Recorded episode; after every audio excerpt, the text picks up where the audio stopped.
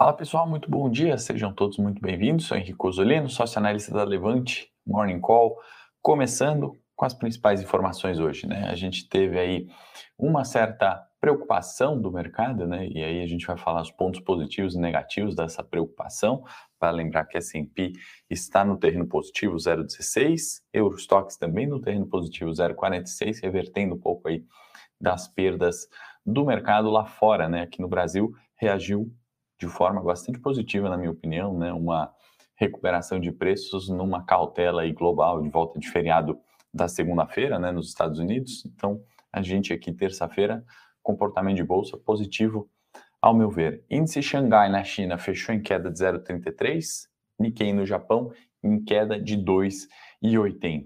WTI e Brent, petróleo subindo forte, né? E tá juntando a fome com a vontade de comer. A gente tem falado, né, sobre a alta do petróleo, que recorrente, né, tenho, é, tá rumo aos 100 né, dólares, se vai chegar ou não a gente não consegue prever, mas de fato bastante forte a retomada dos preços de petróleo, positivo para as petrolíferas, né, aqui no Brasil é, a gente está vendo os preços aí de Petrobras, se a gente colocar, né, como principal empresa brasileira nesse sentido, então é, essa tendência permanece. No dia de hoje, né, isso foi, intensi é, foi aumentado, né, a gente viu ataque de drone, hoje é, um oleoduto ali que, que transportava petróleo no Oriente Médio estourou, né? Então, com isso também são acidentes que acabam fazendo o preço da commodity acelerar e hoje de forma bastante intensa, e os contratos futuros subindo bem. A agenda começar por ela, né, relativamente fraca hoje, né, então a gente já teve segunda prévia de GPM em janeiro aqui no Brasil, né, subiu, vem forte, né, reforçando preocupação com inflação, 1,95% na segunda prévia de GPM, o INCC, né, Índice Nacional da Construção Civil, também né, na segunda prévia, 0,55%. Então, acelerando, e o que, que isso tem a ver com os nossos investimentos? Né? Por exemplo, pode ser ou melhor, é ruim para construtoras, né? aumenta o custo da construção, reduz a margem e é mais um índice de inflação ali que deteriora, né? corrói o poder de compra da população. Então, a agenda no cenário local, basicamente essa já foi dada aqui, já acabaram de sair esses indicadores. Uh, lá fora, a gente também vai ter índices de construção uh, e discurso da Janet Yellen, né, que já foram divulgadas aí a, a prévia, né, o escrito do discurso, onde ela acaba falando das preocupações uh, com o Omicron sem grandes interferências no mercado, né, citando o plano uh, de infra, né, o BBB, que não é esse que está passando na Globo, mas é o Build, Build Better Back, né, então é construir de novo e melhor, né, um programa de infra que o governo americano tem feito, né, justamente para estimular é, a economia por lá. Isso tem dado bastante resultado. Cita também o pacote de 1,9 tri, né, que parece que o mercado já se esqueceu que ocorreu né, no ano passado nos Estados Unidos. Tudo isso levando à redução do emprego, do desemprego, né, redução do desemprego nos Estados Unidos, 4,1% de desemprego lá, uh, levando aumento de salários, né, então uma retomada em um cenário de pandemia. Né. Vale falar que Janet Yellen, para quem não conhece, né, ela foi é secretária do Tesouro americano, ou seja, dona da chave do cofre, hoje, e uh, esteve né, a presidência do Banco Central americano, o Fed, desde 2008, ou seja, desde a crise né, que estourou, ela que participou ali por alguns mandatos, né, pegando é, do Paul Volcker, né, a, a, desculpa, do Alan Greenspan é, em 2008 mandato, conduzindo até Jerome Powell, né? Então ela está ciente, né? Ela que participou desses estímulos monetários que vieram desde então, né? Ela no, no longo período ali à frente do Fed, ela que fazer uma brincadeirinha aqui no sentido que ela criou essa crise, né, ou essa preocupação com a inflação que não vinha, né, a injeção de estímulos começou ali no seu mandato como uma alternativa da política monetária, né, que, uh, ao que tudo indica, bem sucedida. Se a gente pegar uma linha reta, né, 2008 até hoje, renda variável só subiu, né, bolsa americana até outro dia máxima em cima de máxima, né? bolsa brasileira é, também é, surfando parte dessa recuperação e agora acaba se descolando, né? Falamos no Morning Call ontem, esse descolamento da bolsa brasileira frente a bolsa americana, né? Entendo que uma hora esse gap tende a fechar. Bom dia para quem está chegando aí, Tiago, Antônio, sempre com a gente, Alexandre, Cleiton, Maurício, sejam bem-vindos. Mandem suas perguntas sempre nos comentários, a gente responde ou comentem aqui que na medida do possível a gente vai trocando. Então, dito isso, né, discurso de Anti-Ellen, uh, IGPM, segunda prévia aqui, uh, e dados de construção dos Estados Unidos, agenda hoje relativamente tranquila, né, e, uh, e fácil de entender, né? Preocupação do mercado, né, seja ela positiva ou negativa, é o título do nosso Morning Call, né? O juro na Alemanha, né, o Bund, acabou virando para o terreno positivo, né? Isso não acontecia desde 2019, né? São 30 meses de juro alemão no terreno negativo, foi agora para 0,03, né? É um coisinho de nada se a gente comparar com o Brasil, né? Mas dado é, juro alemão, Europa, a gente está falando de uma reversão para o terreno positivo, né? E por que isso? Mais uma vez, inflação, né? Não tem como a gente fugir dessa pauta, e é importante a gente falar de inflação para a gente entender alocação em renda fixa, onde vai se dar, né? Títulos é, IPCA+, por exemplo, Tesouro, né? Ponderar essas questões e investimentos em renda variável, né? Quais setores, quais ações, é, qual momento, né? Positivo é, e benéfico, né? Nesse mundo onde inflação está vindo à tona, né? Vale lembrar, não é porque está vindo inflação, juro alemão ficou no terreno positivo, que não vale investir, né? Isso já aconteceu em outros momentos e isso já fez os mercados renda variável irem performarem de forma positiva, renda fixa performar de forma positiva, a questão é diversificação e onde alocar, né? E qual que é essa preocupação com a inflação na Alemanha, né? A maior agora desde 93, né? Então, é, com isso, a gente já sabe, né, a gente fala recorrentemente, inflação subindo, juros para cima, é, 5,3% né, é, em dezembro de 21, divulgada a inflação. No Reino Unido, a mesma coisa, né, a inflação está subindo e a Europa em dezembro subiu 0,5. Então, quando a gente fala de inflação, preocupação, né, críticas a governo, a gente tem que entender qual que é o movimento do mundo, né, por que, que essa inflação está acontecendo. Então, esse é o cenário é, de Europa, né? Preocupação ali no sentido, mais uma vez, de inflação, é um tema recorrente, acho que vale a gente ficar acompanhando, né? E a notícia que pode parecer é, relativamente negativa, né? Porque, como a gente sabe, inflação corrói o poder de compra, né? A gente tem que uh, ir um pouco mais a fundo, né? Entender o que, que é essa inflação, né? Se de fato está voltando o consumo, se os preços estão subindo por uma falta eh, de produtos, né? Então, por isso que a atenção do mercado se volta, né? A inflação e não necessariamente isso é negativo, né? A gente viu semana passada no anúncio uh, da inflação americana, né? Que veio ali em 7%, também um número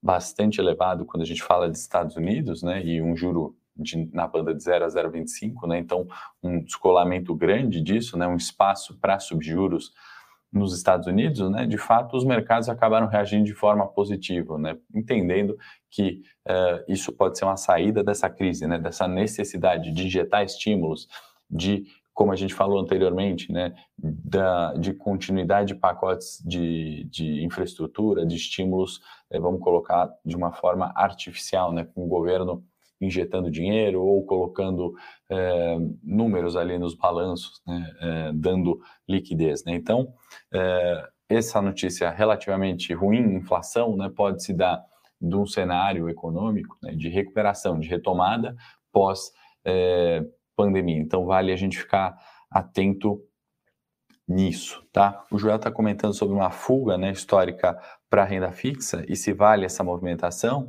e eu acho que é uma pergunta excelente, Joel, mas é, o que acontece né, é sempre diversificação, né? Algum tempinho atrás, né, a gente ouvia dizer né, que a renda fixa morreu e aí vem todo mundo para a Bolsa nas máximas, né? Depois bolsa corrige num movimento relativamente ok, né, e considerável se a gente olhar o curto prazo e o cenário que a gente vive, as pessoas querem sair da bolsa e ir para a renda fixa, né? Depois o inverso acontece de novo, né? Aí bolsa recupera e aí vão sair da bolsa e voltam para a renda fixa. Então esse movimento, como você bem citou, histórico, né? Ele ocorre e ocorre de maneira errada, né? A gente deixa muitas vezes é, sentimentos ou expectativas pessoais ali para fazer uma viagem, para pagar a faculdade é, de algum parente, para é, ou acontece alguma emergência de saúde e aí você precisa né, é, realizar aqueles recursos, e essa maneira errada de pensar investimentos. Né? Quando a gente pensa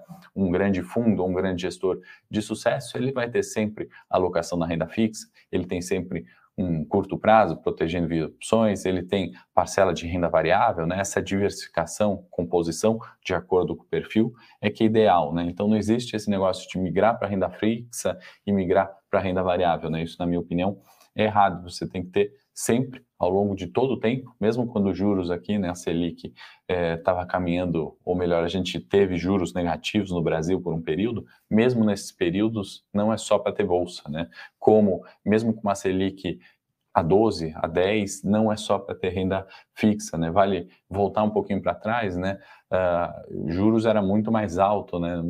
Sei lá, de 2000 e 2002 a 2008, por exemplo, né, a gente não teve juros é, ali de 2% no Brasil e mesmo assim bolsa andava muito bem. Né? Então a diversificação sempre é muito importante, tá bom? É... Bom, vamos lá para a gente finalizar no tempo, voltar para o cenário local. O cenário local que ocorre. É, protestos, né, com relação, a gente falou bastante, né, a questão salarial, né, onde que vai aumentar, qual classe é beneficiada, aumento de casos de Omicron, né, variante ou do coronavírus, subindo é, bastante, né, e a questão eleitoral. Né? Esses três fatores, ao meu ver, já estão precificados. Né? A gente viu o Ministério é, da Economia né, é, informando ali que considerou pequenas manifestações de ontem, irrelevantes, né? E no outro lado dessa briga temos os líderes sindicais, né, dizendo que se o governo não se movimentar, teremos novas greves. Né? Então tudo isso, né, na minha opinião, é a ponta do iceberg de discussão, né? O quanto que é, vai ser de aumento ou se não vai ter aumento para cada classe. A gente tem que olhar um pouco é, o bolo, né, como um todo. E aí não só ficar focado em salários, né? Mas qual que é a gestão, né? Qual que é o plano de orçamento? A gente está vendo, falamos no Morning Call de ontem, né? Sobre é, sanção até sexta-feira, né? Do orçamento 22, algo que já foi discutido em 21 também aos trancos e barrancos e continua isso, né? Porque a gente não discuta, não discute, perdão, ou não protesta, né, em virtude do orçamento de 23, né, como se dará, né, quais são as questões, quantos os gastos, né, alinhar é, essas questões de forma mais é, fria, né, sem aquele calor né, de, de, disputa partidária ou de briga entre categorias. Né, qualquer categoria que merece mais aumento, né, não é a forma, ao meu ver, correta de ver. Mas aí para os nossos investimentos para a bolsa hoje, né, todo, tudo isso, né, toda essa notícia está já uh, certo? Ao meu ver, pelo menos isso não faz preço mais, né? Isso já fez preço. Hoje, tudo isso que a gente falou aqui, né, cenário local, já está embutido nos preços de bolsa. Dado positivo é para os emergentes, né? O dólar se enfraquece aí frente às principais moedas emergentes, então positivo para renda variável, né? Para a bolsa de valores. É, nos emergentes, né? E até para voltar na pergunta do Joel, inclusive, né? Se a gente falar de diversificação, né? Renda fixa, renda variável, todos os produtos Uh, tem os fundos imobiliários também, não podem é, ficar de fora. Por falar em fundo imobiliário, a gente fez um material gratuito, pedi para a produção deixar no link, compartilhar, sobre os 10 FIIs que mais pagaram dividendos. Né? Então, para quem está na dúvida, né, renda fixa ou renda variável, tem um uh, produto híbrido, vamos colocar assim. Né? Ele tem oscilação de renda variável, ele é categorizado como renda variável, mas ele tem a expectativa de pagar dividendo mensalmente. Né? Então, é um produto que fica, né, e tem que estar também na cesta de distribuição. A gente fez um material aí dos 10 fundos que mais pagaram dividendos em 21, vale olhar, é gratuito, você consegue observar, né, quanto que um determinado fundo imobiliário paga de dividendo, né, e aí você consegue comparar, ah, quanto que aquela ação que eu tenho na carteira paga de dividendo, ou quanto o tesouro está me pagando de dividendos, né, dos juros de remuneração, tá? É... Yuri, três dos cinco dias a gente faz a live de fechamento na sexta-feira. A gente segue ali nos canais de Telegram, e-mail. Dúvidas aí você pode acessar por lá, tá bom?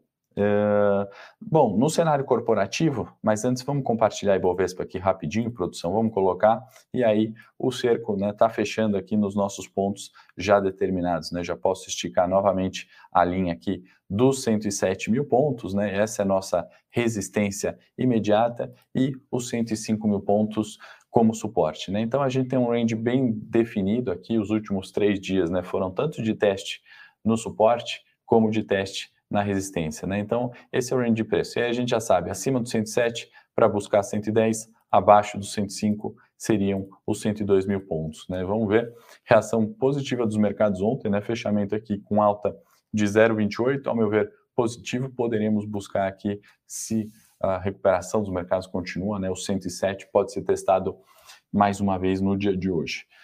Rapidamente, volta para mim aqui, produção, e vamos para o cenário corporativo. Né? O que aconteceu? A siderurgia, siderúrgicas brasileiras, perdão, Gerdau CSN tiveram preços revistos ali pelo banco é, Bank of America, né? É, e isso marginalmente positivo é, para as empresas, né? Relatórios de bancos é, mundiais, internacionais, americanos especialmente, né? Que estão em temporada de balanço, divulgando resultados aí, vão uh, certamente influenciar ali nos preços dos papéis, né? Via de regra, positivamente. A revisão do preço do Bank of America de 38 para Gerdau foi para 48, né? Então, preço justo, segundo o BOFA, é 48 para Gerdau e CSN de 37 para 45. Toda vez que tem vinculação dessa notícia, né, os papéis costumam ou tendem a reagir é, de forma positiva, certo? O Gabriel está perguntando que nesse momento de alta de juros né, na Bolsa abre oportunidade para dobrar capital. E aí, Gabriel, eh, são palavras, né? Dobrar capital tem que ver o seu investimento, né? Sua cesta como um todo, né? Se você tem um caixa e você quer fazer novos aportes, uma visão de longo prazo, ao meu ver, faz sentido, né? Fazendo escolha ali correta de ações, né? Não é sempre que bolsa cai que a gente tem que comprar mais, né? A gente tem que olhar o que, que mudou de fato, se mudou alguma coisa de fato no fundamento da empresa. Vou pegar exemplo de IRB, por exemplo, né? A empresa saiu de 40 para 3 reais, por exemplo, né? Mudou demonstração contábil. Teve eh, algumas ali eh, questões que eram irreais a 40, né? Então, isso não é motivo para a gente comprar mais, tá? Mas uh, né, em bolsa 100 mil pontos, 110, ainda tem ativos baratos, ao meu ver. Mais notícias do corporativo. Petro Recôncavo, né, que divulgou dados de produção, né, é, barril de óleo produzido por dia, né, a medida é, que eles usam, né, as petrolíferas costumam usar para medir produção, subiu 39%, né, mais do que é, novembro, isso são 17.138 barris por dia, positivo, né, dado positivo, quanto maior produção, maior preço, né, numa, numa, é, é, numa petrolífera, numa mineradora, né, a gente tem que olhar dessa forma, né, preço e quantidade e as vendas. Então, positivo, aumento de preço, barril subindo, positiva notícia, fiquem atentos aí no dia de hoje. E, por fim, lojas americanas, né, vai deixar de ter suas ações negociadas em bolsa, teve reestruturação ali, né, com a MER3, eh, todo o grupo, e aí Lame, né, em 24 de 1, não negociará mais em bolsa, tá bom? Pessoal, missão Morning Call concluída, acho que isso era o principal para a gente ter atento ali no curto prazo, algumas coisas de longo prazo, estruturais, né, como inflação, juros, uh, a gente vai abordar recorrentemente. No curto prazo, vamos ficar de olho, né? Tem também os balanços aí de bancos gringos, né? O Bank of America deve divulgar, Procter Gamble, United, isso certamente faz preço, né? Não falei do minério de ferro, né? Nas commodities também subiu forte, então positivo para Vale e ajuda, né? A gente a ter uma recuperação uh, de preço de Ibovespa, subiu 2,80, nível bastante considerável, né? Minério também, assim como petróleo, tende ali a subir, né? Então é isso, pessoal. Espero que todos tenham um bom dia, tenham gostado do Morning Call. Se gostou, curte, compartilha, manda na família ali, quem que tem que ver ou conhecer um pouquinho mais sobre investimentos. Vamos crescer com renda variável, renda fixa, o mercado de eh, investimentos aqui no Brasil. Um grande abraço a todos, até amanhã, 8h30. Para saber mais sobre a Levante, siga o nosso perfil no Instagram levante.investimentos. Se inscreva no nosso canal do YouTube Levante Investimentos. E para acompanhar as notícias do dia a dia e mais sobre a Levante, acesse nosso site levante.com.br.